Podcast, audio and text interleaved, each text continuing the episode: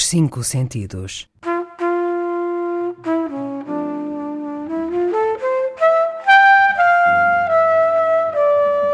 Um programa de Mário Cordeiro.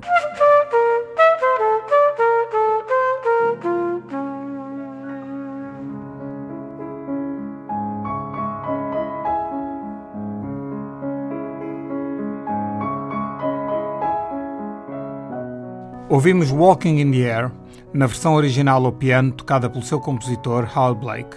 Andando no ar, flutuando, vagueando, sem destino, sem rumo, esvoaçando ao sabor do vento. Era bom não era ouvinte, mas infelizmente não somos dotados de asas. E a única maneira de voar é dentro dessas incríveis máquinas que fazem o sonho de alguns e que para outros são autênticos caixões voadores. Fiquemos pelo andar. Andar é humano. Correr, bom, correr só em última instância, para atacar, para fugir, mas andar, caminhar, calcorrear, um verbo tão bonito, é próprio do ser humano e conduz bem com o que ele precisa: exercício, natureza, calma. No fundo, é fruir o mundo, é fruir o corpo, juntá-lo ao ambiente e ter paz. A atividade física representa, em qualquer idade, uma oportunidade soberana para crescer, desenvolver-se, bem como para o equilíbrio mental e psicológico. Aliás, tem sido associado desde há muito tempo ao menor risco de comportamentos indesejáveis antissociais em qualquer idade, bem como à diminuição do consumo de álcool, de tabaco ou de drogas, sejam elas legais ou ilegais. Andar a pé, em ritmo de passeio rápido, por exemplo, além de fácil, execuível, sem custos, favorece a forma, a força, a elasticidade corporal. O coração e o sistema respiratório agradecem.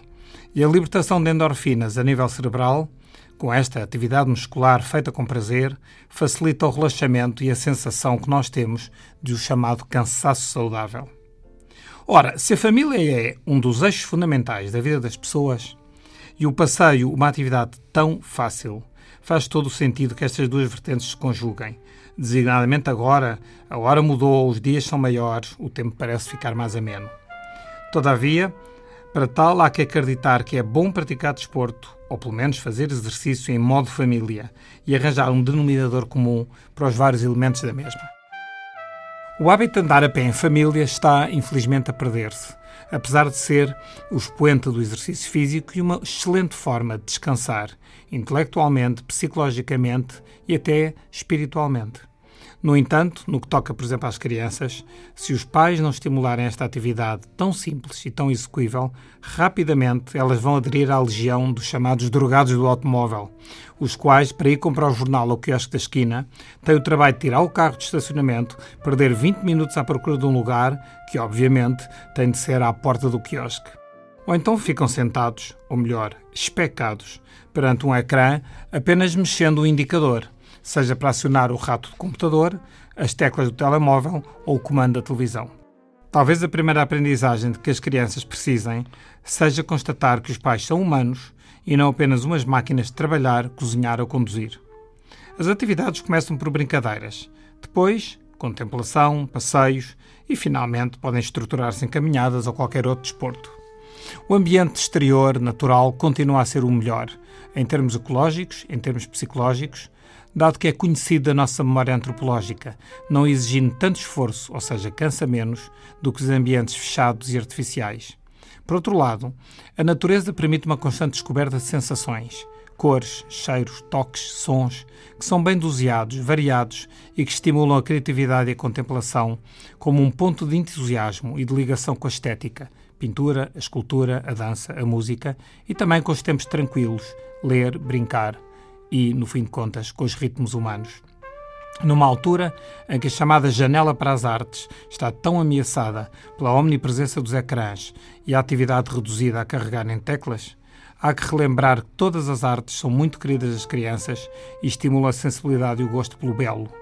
Continuamos a ser, queiramos ou não, uns seres eminentemente táteis e olfativos, mesmo que na sociedade ocidental qualquer toque seja assédio e os cheiros e fragrâncias se confundam no meio desta amálgama artificial da poluição. Em termos do ecossistema familiar, ganha-se amizade, compreensão, momentos oportunos para debater questões e problemas, comunicação, à vontade, efeito de surpresa, quando, por exemplo, alguém mostra uma capacidade que os outros desconheciam, desenvolvimento do sentido do humor, descontração, nonsense, além da memória de momentos bons, partilhados com aqueles com quem temos mais afetos. Pois é, ouvinte, os dias são mais longos agora. Só não passeia quem não quer. No fundo, só é preguiçoso quem quer. Mas depois não venham falar de stress, irritação, pressão, que os mais novos só veem TV, que só estão ao computador a enviar SMS. Não venham dizer que o corpo está pouco elástico, que o colesterol aumentou, que os medicamentos para o colesterol são caros e que se tem pesa mais. Não é preciso ter um cão para passear. Basta fazê-lo com quem amamos. E até, na ausência de alguém em particular, fazê-lo connosco próprios perdidos nos nossos pensamentos, fantasias e sonhos, sem telemóveis, sem iPads, sem iPhones, sem outros intrusos, apenas caminhando no ar, walking in the air, cujo tema retomamos.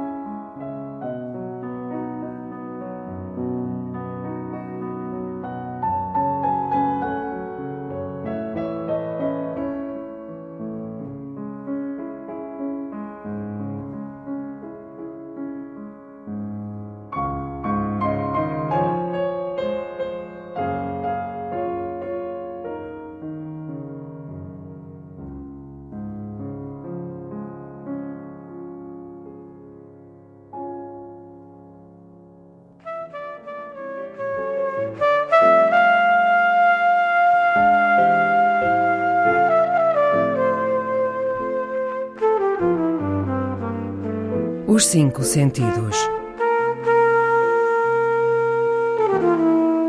De Mário Cordeiro.